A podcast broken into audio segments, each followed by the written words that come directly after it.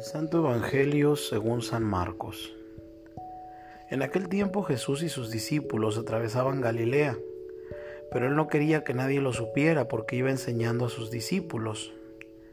Les decía, el Hijo del Hombre va a ser entregado en manos de los hombres. Le darán muerte y tres días después de muerto resucitará. Pero ellos no entendían aquellas palabras y tenían miedo de pedir explicaciones. Llegaron a Cafarnaúm y una vez en casa les preguntó, ¿de qué discutían por el camino? Pero ellos se quedaron callados porque en el camino habían discutido sobre quién de ellos era el más importante. Entonces Jesús se sentó, llamó a los doce y les dijo, Si alguno quiere ser el primero, que sea el último de todos y el servidor de todos. Después tomando un niño, lo puso en medio de ellos, lo abrazó y les dijo, el que recibe en mi nombre uno de estos niños a mí me recibe, y el que me recibe a mí no me recibe a mí, sino aquel que me ha enviado. Palabra del Señor. Hoy nos cuenta el Evangelio que Jesús marchaba con sus discípulos sorteando poblaciones por una gran llanura. Para conocerse, nada mejor que caminar y viajar en compañía. Surge entonces con facilidad la confidencia. Y la confidencia es confianza y la confianza es comunicar amor.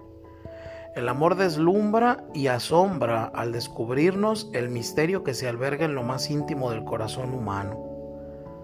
Con emoción el Maestro habla a sus discípulos del misterio que roe su interior. Unas veces es ilusión, otras al pensarlo siente miedo. La mayoría de las veces sabe que no lo entenderán pero ellos son sus amigos. Todo lo que recibió del Padre debe comunicárselos y hasta ahora así ha venido haciéndolo. No le entienden, pero sintonizan con la emoción con la que les habla, que es aprecio. Pues de que ellos cuentan con Él, aunque sea tan poca cosa, para lograr que sus proyectos tengan éxito. Será entregado lo matarán, pero resucitará a los tres días. Muerte y resurrección. Para unos serán conceptos enigmáticos, para otros axiomas inaceptables. Él ha venido a revelarlo, a gritar que ha llegado la suerte gozosa para el género humano, aunque así sea le tocara a él, el amigo, el hermano mayor, el hijo del Padre, pasar por crueles sufrimientos.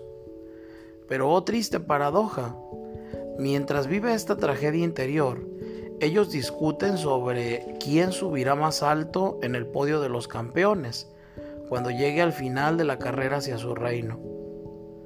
¿Obramos nosotros de manera diferente?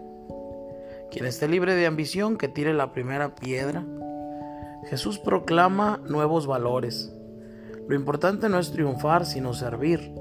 Así lo demostrará el día culminante de su quehacer evangelizador lavándoles los pies. La grandeza no está en la erudición del sabio, sino en la ingenuidad del niño. Aun cuando supieras de memoria la Biblia entera y las sentencias de todos los filósofos, ¿de qué te serviría todo eso sin caridad y gracia de Dios? diría Tomás de Kempis. Saludando al sabio, satisfacemos nuestra vanidad. Abrazando al pequeño, estrujamos a Dios y de él nos contagiamos divinizándonos.